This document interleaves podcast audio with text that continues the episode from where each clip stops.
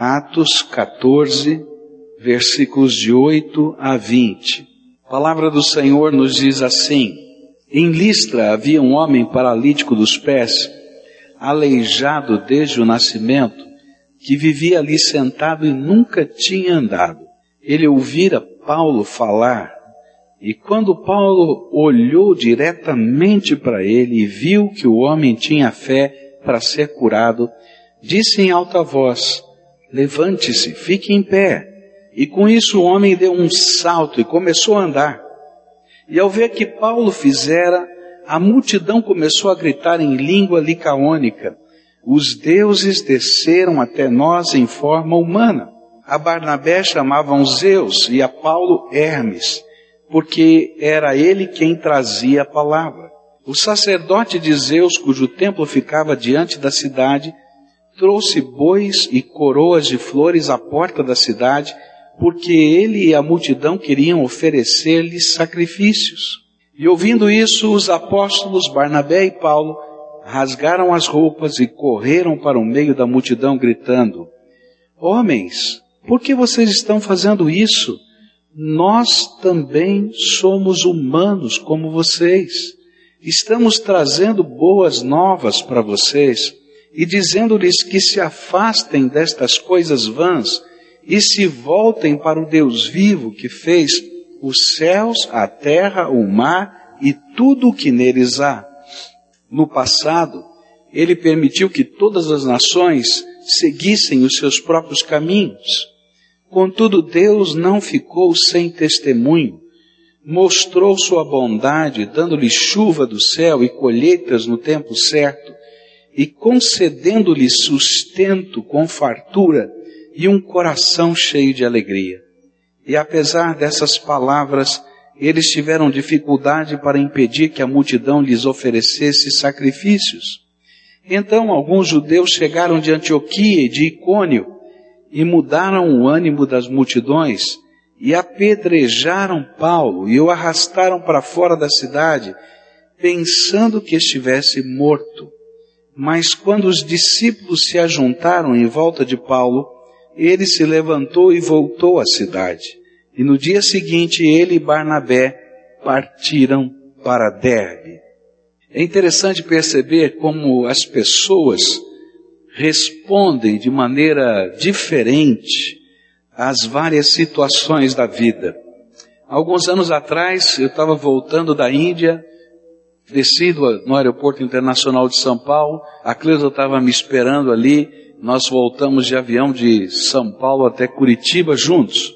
E no meio da viagem, desses 45 minutos de viagem, o nosso avião sofreu uma despressurização da cabine. Aquilo que a gente sempre vai ouvindo, não é? Ali na, na cabine do avião, olha, quando se houver uma despressurização, vai cair máscaras de oxigênio e tal, etc. E foi exatamente isso que aconteceu. Quando houve a despressurização, eles estavam servindo os alimentos e uma garrafa de Coca-Cola explodiu, fez um barulho imenso, todo mundo ficou preocupado, aquelas máscaras caíram e bem na nossa frente tinha um senhor. E aquele senhor, quando viu as máscaras de oxigênio caírem, ele ficou preocupado com as máscaras de oxigênio. Todo mundo preocupado em colocar a máscara no seu rosto. E ele preocupado com as máscaras. E ele então enrolava as máscaras, né? Aqueles tubinhos, colocava tudo na caixinha e tentava fechar a portinha de novo. E aí então caía de novo. E ele enrolava outra vez e colocava na caixinha e tentava tampar. E ele não conseguia. E interessante que ele fez isso umas três vezes, no mínimo. Até que alguém chegou para ele e disse: Moço, põe a máscara. Não é para guardar a máscara, o senhor precisa agora respirar. É interessante porque o sentimento que ele tinha lá dentro, né, de organização, era maior do que o sentimento de perigo que todo mundo estava vivendo naquela hora. E parecia que era alguma coisa automática, não é? Que ele estava reagindo de uma maneira tão natural. É interessante como estas reações naturais, elas envolvem todas as áreas da nossa vida, inclusive a nossa fé o nosso caminhar com Deus. Por isso nem sempre nós acertamos. Nem sempre nós acertamos. Até fazendo aquilo que automaticamente imaginamos ser o correto. Esse texto nos revela as respostas que foram dadas por diferentes pessoas diante da proclamação do Evangelho de Jesus. E elas nos ajudam a perceber o valor que estava por detrás e determinou a ação. A primeira resposta que nós encontramos nesse texto vai dos versículos 8 a 10. Em Listra havia um homem paralítico dos pés, aleijado desde o nascimento, que vivia ali sentado e nunca tinha andado. E ele ouvira Paulo falar, e quando Paulo olhou diretamente para ele e viu que o homem tinha fé para ser curado, disse em alta voz: Levante-se, fique em pé. E com isso o homem deu um salto e começou a andar. A primeira resposta ao Evangelho aqui é exemplificada por esse aleijado. Quando a gente lê o texto, a gente vai ver que as palavras que foram usadas por Lucas ao escrever esse texto foram para nos dar a ideia do que estava acontecendo. Paulo estava andando na rua e parou para conversar com alguém. E a palavra que está lá é conversar, no meio da rua, a ideia é essa. E ele começou a contar os testemunhos da sua fé. O que Jesus já havia feito, a maneira como Jesus havia pregado na Palestina, como ele havia curado pessoas. E aquele aleijado, aquela pessoa que estava ali pedindo esmolas, ficou prestando atenção na conversa. E num dado momento, intuitivamente, Paulo olhou para aquele homem e viu que aquele homem não apenas estava escutando a conversa, mas ele estava crendo que Jesus, aquele que ele nunca tinha ouvido falar, porque era a primeira vez que se pregava o Evangelho naquele lugar, ele nunca tinha ouvido falar de Jesus. Aquele Jesus podia de alguma maneira intervir na sua vida. E a palavra de Deus diz que Paulo intuitivamente percebeu que havia fé no coração daquele homem. Fé, crença de que Jesus havia se encarnado, era a encarnação de Deus, que havia morrido, ressuscitado, que ele tinha feito milagres na terra, que continuava fazendo milagres depois da sua ressurreição através da sua igreja. E foi esta fé na mensagem da pessoa de Jesus que possibilitou a sua cura. Paulo olha para ele e diz: Moço, estou vendo que você crê. Levanta. E aquele homem faz um esforço, um homem que nunca tinha andado. E começa a andar. Meus irmãos, tem pelo menos vários milagres acontecendo aqui. Primeiro, se você ficar com um gesso muito tempo, não é? E a gente vai tirar o gesso, vai perceber que a sua musculatura ela se enfraqueceu. Você vai ter que fazer fisioterapia porque você se tentar andar, muito provavelmente vai cair, porque você, os seus músculos não estão mais preparados para isso. E aquele homem, quando recebeu aquele comando do Espírito, ele se coloca em pé, os pés que não seguravam e não sustentavam, começaram a sustentar, e sem ter aprendido a andar, porque ele nunca tinha andado, ele começou a andar. E você pode imaginar então a revolução Todo mundo conhecia aquele homem e todo mundo estava vendo que aquilo era um milagre, que algo tremendo de Deus estava acontecendo. A fé daquele homem não era uma mera crença religiosa, mas uma certeza de que Jesus poderia intervir na sua vida. Quando eu estava estudando esse texto, eu fiquei algumas horas intrigado com uma expressão que está ali. E viu Paulo que aquele homem tinha fé para ser curado. E eu fiquei pensando, Senhor, o que quer dizer esse negócio? Eu não sei se você já viu isso na Bíblia, né? Mas o que significa isso? Ter fé para ser curado. Fé não é tudo a mesma coisa? O que, que significa fé? Eu confesso para vocês que eu fiquei cerca de dois dias só estudando esse, essa, essa frasezinha. O que, que significa ter fé para ser curado. E aí então comecei a ler vários teólogos falando sobre a fé, e vão tentar descrever a fé sobre vários aspectos diferentes. A fé como crença, a fé como doutrina, a fé como confiança, a fé como fidelidade. Mas quase ninguém dizia o que significa ter fé para ser curado. E aí então eu tive que cair outra vez na Bíblia e ler os evangelhos.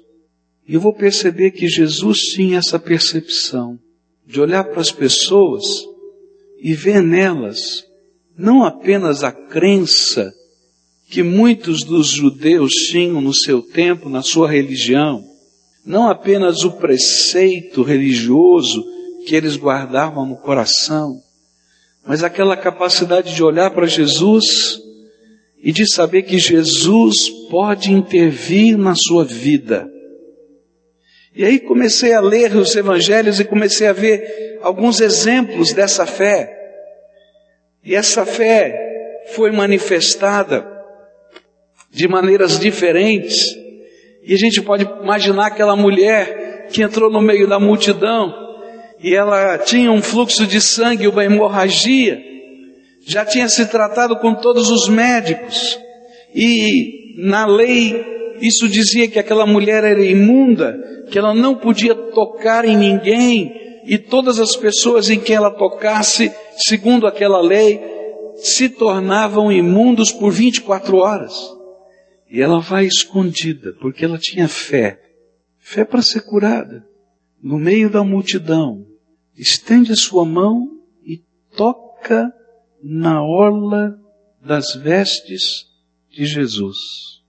E é interessante que Jesus sente o poder do Deus eterno fluindo de dentro dele para aquela mulher. E começa a perguntar: quem foi que me tocou? E os discípulos dizem: Jesus, o senhor está no meio de um monte de gente. Todo mundo está empurrando, querendo chegar perto do Senhor. O Senhor pergunta quem tocou? Todo mundo tocou. Mas uma pessoa me tocou com uma fé para ser curada. E ela foi curada. E aquela mulher totalmente abatida, envergonhada, no meio da multidão, contou o seu problema. Eu tenho uma hemorragia há vários anos. E eu creio que se chegasse perto do Senhor e pudesse tocar nas suas vestes, eu ficaria curada. E Jesus olha bem nos olhos daquela mulher e diz assim: Pode ir para casa, mulher, porque esta fé acaba de curar você. Todos nós cremos em alguma coisa. Todos nós vivemos pela fé, de alguma maneira. Todos nós fazemos planos, imaginamos o que vamos fazer amanhã de manhã. Muito, muito provavelmente você já tem na sua mente o que, que você vai fazer amanhã de manhã. E você vai me dizer, pastor, eu vou ter que levantar às tantas horas da manhã, vou pegar uma condução, meu carro, um ônibus, sei lá o que, vou trabalhar, vou tentar chegar às tantas horas no meu trabalho, vou fazer mais ou menos isso. E tudo isso está na cabeça da gente porque a gente acredita que é possível fazer todas essas coisas e que essas coisas fazem parte da nossa vida. Mas essa fé não tem poder de transformar a nossa vida. Muitos de nós temos fé para acreditar que Deus existe, mas às vezes a nossa fé em Deus não é uma fé que permita Deus transformar a nossa vida. E por isso, essa fé, que é uma crença, que é uma religiosidade, ela se compara à fé dos fariseus que estavam ali, mas que não podiam viver o poder de Deus na sua vida. Mas há algumas pessoas que, quando ouvem a mensagem de Jesus, elas são capazes de crer contra a esperança. Aquele homem creu contra a esperança. Desde que ele nasceu, ele não podia andar.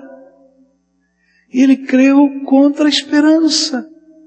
Ele ouviu a respeito de alguém que ele nunca tinha visto, nem sequer conhecia o seu nome, mas de alguma maneira, pela graça de Deus, pelo poder do Espírito, pelo amor do Senhor que alcança as nossas vidas, aquele homem creu contra a esperança.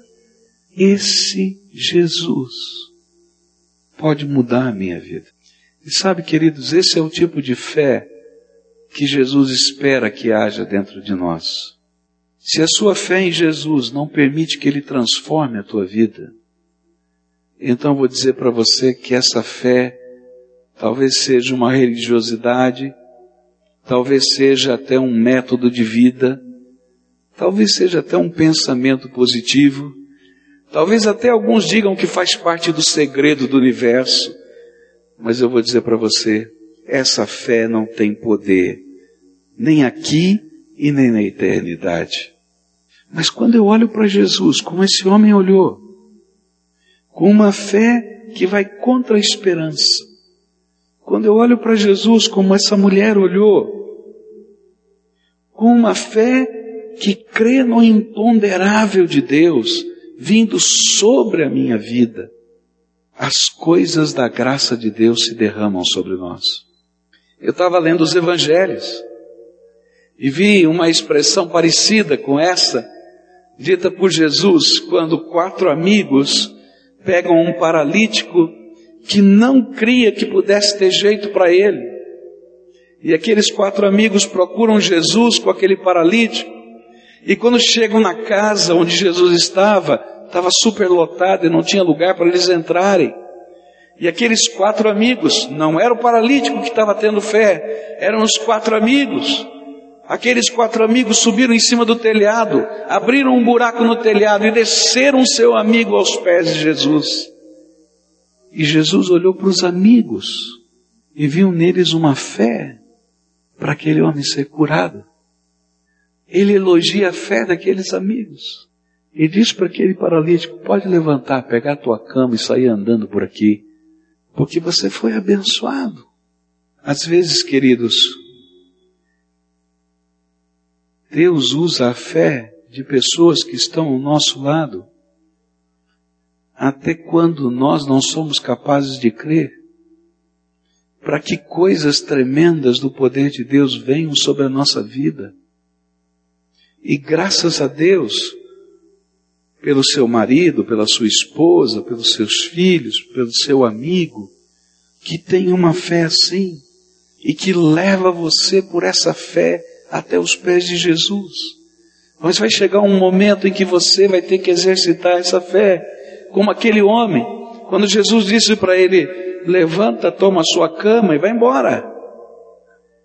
Ele tinha que fazer força para tentar se levantar e obedecer pela fé às ordens de Jesus. A lição que eu aprendo com esse homem, que vai viver esse tremendo milagre, é que Deus espera uma resposta de fé dos nossos corações uma resposta que não é meramente uma crença, que não é meramente uma religião, que não é meramente uma lista de pode ou não pode, mas é um pacto com Jesus, é um compromisso transcendente com Ele, é uma antevisão das coisas que ainda não aconteceram mas que a gente está trazendo a realidade porque entendemos que o Espírito de Deus está agindo em nós. É um abraçar àquele que pode mudar a nossa vida. Mas eu quero dizer para vocês que se depois desse dia da cura, eles não tivessem continuado vivendo essa mesma fé todos os dias, e deixando Jesus intervir na sua vida todos os dias, essa cura, essa cura seria um marco na história, é verdade, mas não teria profundidade para nos levar à eternidade com o Pai. Mas quando Jesus, quando a gente aprende a olhar para Jesus como aquele paralítico olhou, e deixar Jesus intervir na nossa vida nesse instante, E em todos os outros instantes, a gente vai entrar numa outra dimensão de vida. Uma dimensão que a gente pode desfrutar do poder de Deus e da graça de Jesus todo o tempo. Talvez você seja um homem de fé, uma mulher de fé. Mas hoje eu vim aqui para dizer para você o seguinte: Jesus quer que você experimente algo novo pela fé e deixe o Senhor Jesus intervir na tua história de vida. Ele tem poder para salvar dos nossos pecados. Ele tem poder para transformar a nossa história. Ele tem poder para mexer no nosso corpo. Ele tem poder. Mas mais do que uma demonstração de poder, Ele quer encher o teu coração da graça dele. A segunda resposta que eu aprendo aqui nesse texto vai ser a resposta da multidão.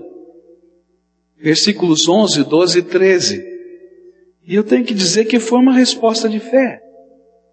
A Bíblia diz assim: ao ver o que Paulo fizera, a multidão começou a gritar em língua licaônica: Os deuses desceram até nós em forma humana.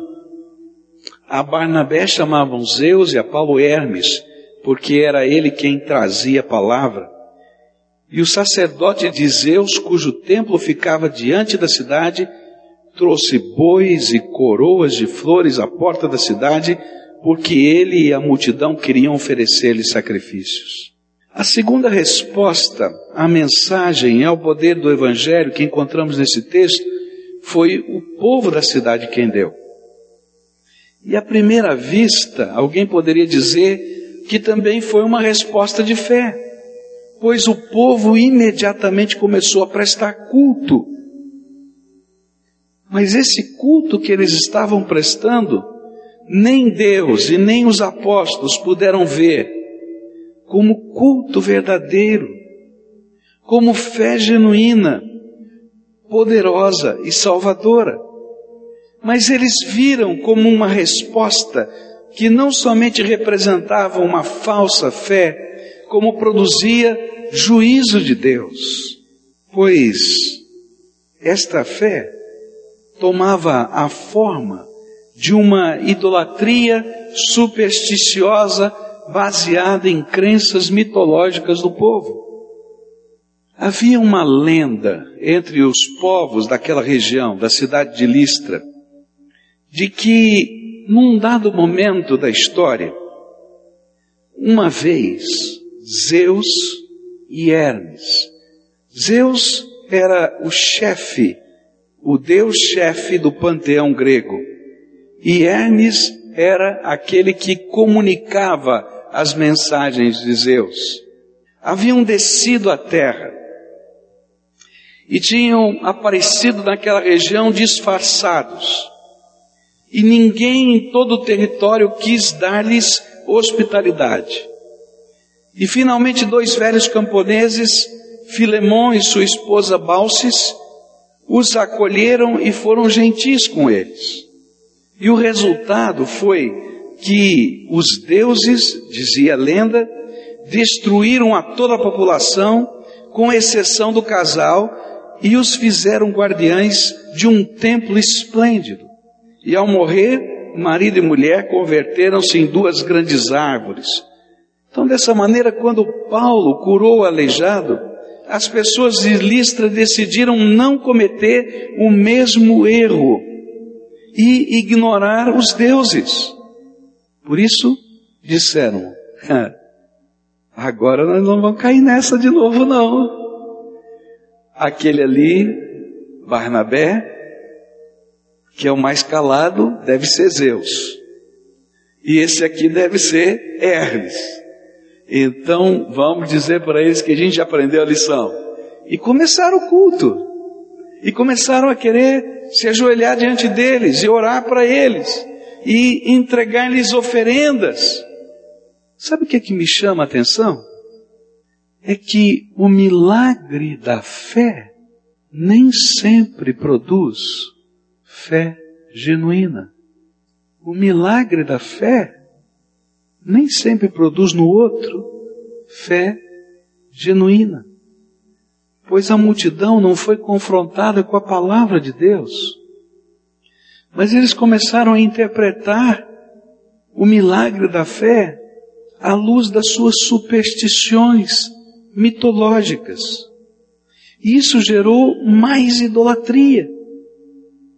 E de repente, o sacerdote do templo de Zeus sai com as coroas de flores e se torna participante daquilo que está acontecendo ali, e um sincretismo religioso começa a acontecer, onde o cristianismo não era mais cristianismo, e onde o paganismo não era exatamente o mesmo paganismo, mas era uma mistura tremendamente perigosa e que Deus não podia aceitar. O que eu aprendo nesse texto é que toda vez que a nossa resposta à mensagem ou ao poder de Deus não se adequa aos valores revelados pelas Escrituras, ainda que ela seja sincera e ainda que seja sacrificial, ela não pode ser aceita por Deus como fé salvadora. A fé que se traduz num sincretismo de crenças e tradições não produz mudança dentro de nós, não transforma, mas gera uma amálgama religiosa que nos distancia do verdadeiro Deus e das transformações que Jesus pode e quer produzir na nossa vida. Se Jesus estiver falando com você e tocando na tua vida, a gente precisa deixar Jesus transformar a nossa vida. A gente tem que permitir que a palavra de Deus construa os valores da nossa fé. Porque se eu simplesmente trouxer os valores da minha cultura, os valores da minha religião, aquela fé poderosa e transformadora, ela vai ser misturada com as minhas crendices populares e não será mais fé genuína. E aí você pensa assim: bom, eu sou cristão, eu sou servo de Deus, eu creio nos valores que estão nas Escrituras, mas Talvez, né? A gente dá uma misturadinha nas coisas. Depois a gente volta do que era antes. Não funciona assim no reino de Deus. Tem aquele ditado que diz, né, que tem uns que acendem uma vela para Deus, outra vela para o diabo, né? E toda vez que eu quero fazer essa amálgama na fé, e não deixo que a palavra de Deus me ensine os valores, eu vou cair num sincretismo religioso e numa idolatria, que não tem nada a ver com Cristo. A Bíblia diz que só existe um mediador entre Deus e os homens, Jesus Cristo, que toda nossa oração é feita ao Pai em nome de Jesus porque Ele foi o único que morreu na cruz por mim e que ressuscitou por mim. E toda vez que eu tento fazer essa mistura, surge uma fé, às vezes até sacrificial, mas não é transformadora e nem abençoa. Terceira resposta que eu vou encontrar nesse texto, eu vou vê-la na reação de Paulo e Barnabé.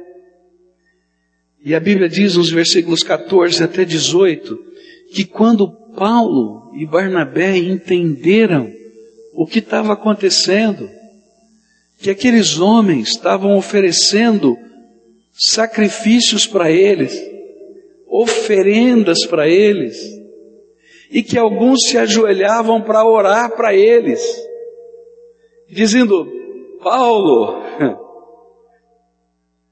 você que é a encarnação de Hermes, abençoa a minha vida. Barnabé, você que é a encarnação de Zeus, abençoa a minha vida. Porque esses eram os deuses deles. A Bíblia diz que Paulo e Barnabé rasgaram as suas vestes, Dentro da cultura judaica, esse rasgar as vestes tinha um simbolismo profundo. Era uma expressão judaica de horror e repúdio à blasfêmia. E saíram gritando no meio das pessoas uma frase. Sabe o que, que eles gritavam? Nós somos humanos. Aqueles apóstolos de Jesus entraram em pânico, dizendo: Eu não quero tomar parte nessa idolatria que tira de Deus a glória. Era o apóstolo Paulo, gente. São Paulo. Ele rasgou suas vestes e disse assim: Não orem para mim. Eu sou humano, de carne e osso, com defeitos, com problemas. Vocês têm que olhar para Jesus, que é o autor e consumador da nossa verdadeira fé. E aí a gente vai ver uma coisa muito interessante acontecer. Paulo vai dizer o seguinte: olha, durante muito tempo vocês ficaram sem a pregação da mensagem. Só hoje chegou a mensagem para vocês. Mas nunca vocês ficaram sem a revelação de Deus. E vocês podem saber que existe um Deus único, verdadeiro, todo-poderoso, Criador, só olhando para a criação. Olha a sua volta. Porque todo dia Deus está dizendo que Ele existe e que Ele é Senhor desse universo. Eu não sou Deus. Era isso que Paulo falava. Nem sou alguém que possa responder às suas orações. É isso que Paulo estava falando. E aí então a história muda totalmente. E eu fico pensando como nós, seres humanos, somos tão estranhos nos nossos valores. A Bíblia diz que quando eles começaram a falar isso, somos humanos, chegaram alguns judeus das cidades que já haviam expulsado e perseguido Paulo e Barnabé e começam a incitar a multidão, a mesma multidão que estava querendo fazer orações para eles, colocar as ofertas nos pés deles, mas só porque eles estavam falando a verdade. Nós somos humanos. Eles agora se enchem de raiva de Paulo e Barnabé. Começam a pegar pedras e lançá-las com força sobre eles, para que eles morressem apedrejados.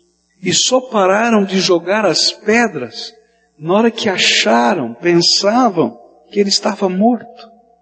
Então arrastaram o corpo para fora da cidade, como se dissesse: vamos tirar o lixo daqui do meio da rua. E eu fico pensando que coisa estúpida, mas muito parecida com aquilo que a gente vive. Quantas são as pessoas que continuam a orar para São Paulo hoje? E meus queridos, se ele pudesse ouvir essa oração, ele rasgaria as vestes lá no céu hoje e diria: Para com isso, porque eu só fui um pregador de Jesus. Não me envergonhe diante do meu mestre, porque eu só sou um pregador de Jesus. Eu sou humano.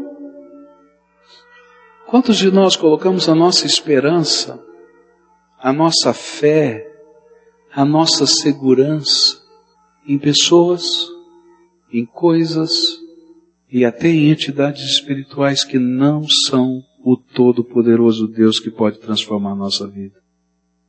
E sabe o que é pior? É que quando a gente lê a Bíblia e fala uma coisa dessas, e usa as próprias palavras do apóstolo Paulo. Muitas vezes a mesma reação que a multidão teve com eles acontece hoje. E se pudessem nos apedrejar, nos apedrejariam. Não porque falamos a mentira, mas porque a verdade revela que há fé e há tipos de fé que Deus não pode aceitar. Porque ao invés de me aproximar do Todo-Poderoso, me afasta do Todo-Poderoso. A Bíblia diz por que é que Jesus veio a esse mundo. A Bíblia diz claramente que toda a humanidade estava perdida nos seus pecados. A Bíblia diz claramente que por causa disso, dos pecados que estão no meu coração e no seu coração, todos nós somos dignos da ira de Deus e do julgamento de Deus. A Bíblia vai dizer claramente que nós somos indesculpáveis, conhecendo a Bíblia ou não conhecendo a Bíblia, porque de alguma maneira, tanto na sua consciência você sabe o que é certo ou errado, quanto a própria natureza revela que há um Deus vivo e verdadeiro. A Bíblia diz que por causa disso, Jesus se tornou o nosso Salvador.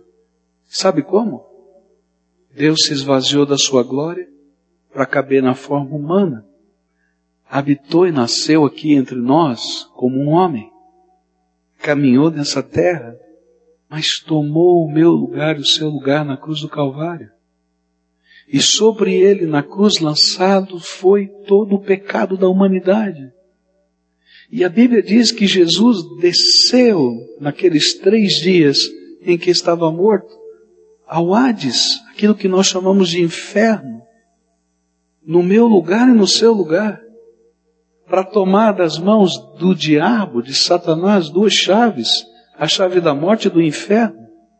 E ele ressuscitou o terceiro dia, trazendo essas chaves na mão, para que todo aquele que nele crê, que coloca a sua esperança, que coloca esta fé imponderável e contra a esperança, para que Ele transforme as nossas vidas, tenha a vida eterna com Ele. E a Bíblia vai dizer que Ele é o único mediador. E que qualquer outro tipo de fé que não esteja vinculada nele na transformação que Ele pode fazer na nossa vida, é vazia de significado para Deus. Alguns vão ouvir essa palavra e vão crer. E o poder de Deus vai se manifestar na vida deles. Mas alguns vão odiar essa palavra. Não porque ela seja mentira, mas porque ela mexe com as crendices e superstições que foram guardadas durante tanto tempo no coração das pessoas. Lá está Paulo deitado no chão Todo mundo imagina que ele está morto. E aparecem alguns homens que ficam do lado dele. Sabe quem eram esses homens? Algumas poucas pessoas daquela cidade que ouviram a mensagem de Paulo e creram nessa mensagem. Eu imagino que o paralítico andando chega lá para olhar Paulo apedrejado. Aquele outro homem que, com quem Paulo estava falando também chega e está lá. E talvez uma meia dúzia, dez, a Bíblia não fala quantos, mas não dá a ideia de uma multidão. E eu imagino que naquela hora aqueles homens estão se dando a mão e dizendo: e agora? O que, que a gente vai fazer? A gente só ouviu essa palavra, mais nada. O que, que acontece agora? E eu creio, não está na Bíblia isso, eu creio, que eles fizeram o que eu faria e o que você faria deram-se as mãos e disseram: Jesus, está aqui Paulo, ele é teu servo. A gente não sabe se ele está morto ou se está vivo. Nós precisamos do Senhor, tenha misericórdia de nós. Sabe o que acontece? A Bíblia diz que Paulo fica de pé. E com a maior cara de pau que só gente que crê em Deus e confia nele tem, ele ainda volta para dentro da cidade, junto com aqueles discípulos. Sabe por quê? Porque Jesus é Senhor sobre todas as coisas. Durante muito tempo das nossas vidas, a gente vive algum tipo de fé. Eu diria até mais. Para você não crer na existência de Deus, você tem que praticar algum tipo de fé. A crença de que Deus não existe. E nós só podemos viver nessa terra pela fé. Mas nem todo tipo de fé é fé transformadora e salvadora. Agora há um tipo de fé tremenda. É quando a gente olha para Jesus, crê na obra que ele fez e se compromete com ele para ele intervir na nossa vida e mudar a nossa história. É aquela fé que transforma Jesus no único. Presta atenção. No único. No suficiente, porque ele não precisa de ajuda de mais ninguém, porque ele é suficiente. Senhor e Salvador da nossa vida. Que não repete apenas as crendices populares, mas que começa agora a ter fome e sede das Escrituras e começa a experimentar as coisas tremendas que Deus faz, como aquele grupinho de discípulos que não sabia nem o que fazer e que Paulo se levanta diante deles como uma expressão viva do poder de Deus outra vez. Eu queria muito orar com você. Há alguém a quem o Espírito Santo está falando claramente, você entendeu? A palavra, ela foi direta. Foi direta. O Espírito Santo falou com você, então agora está na hora de você tomar uma decisão. E se você quer que a gente ore assim, Senhor Jesus, assuma o lugar de controle. Tu és o único Senhor da minha vida. Vou te colocar em primeiro lugar. Eu quero viver esse tipo de fé. Fé que pode transformar, que pode salvar, que pode curar, e é Ele que vai visitar as nossas vidas. Senhor Jesus, escuta o clamor do teu povo aqui. Cada um aqui tem uma história. Cada um aqui tem vivido um tempo diferente. Cada um tem vivido, Senhor, situações diferentes. Mas é o Teu Espírito Santo que toca as nossas vidas agora. E eu quero te pedir, Senhor Jesus, vem e visita esses teus filhinhos. Senhor Jesus, vem e toca esses corações. Senhor Jesus, olha para que para a fé que está nascendo dentro do coração deles. Uma fé que está vinculada exclusivamente no Senhor. E eu quero te pedir, Senhor, que nesta hora o Senhor esteja respondendo a essa fé poder do Teu Espírito Santo. Sela, Senhor, esses corações. Coloca a tua marca de propriedade. Senhor Jesus, aquele Senhor que tu queres abençoar com cura, abençoa agora, cura em nome de Jesus. Eu quero dizer diante deles que eu não tenho poder para fazer isso porque sou só homem. Mas nós cremos no poder eterno do Senhor. Quero te pedir, estende a tua mão de bênção. Estende a tua mão de graça. Alguns, Senhor, estão aqui, quem sabe, quebrados dentro da alma. Colocaram a sua esperança em tantas coisas. E a sua esperança se desvaneceu. Jesus, tu és a nossa esperança. Vem sobre eles com a tua graça agora. Abraça com o teu poder, com a tua misericórdia. E Senhor, tudo aquilo que estava entre eles e o Senhor, limpa, tira, arranca fora, de tal maneira que a glória do Senhor seja vista na vida deles. Abraça esses teus filhos e que a alegria do Senhor esteja no coração deles e que a certeza do teu poder agindo flua sobre eles. Escuta, Deus, a nossa oração. É aquilo que eu oro em nome de Jesus. Amém.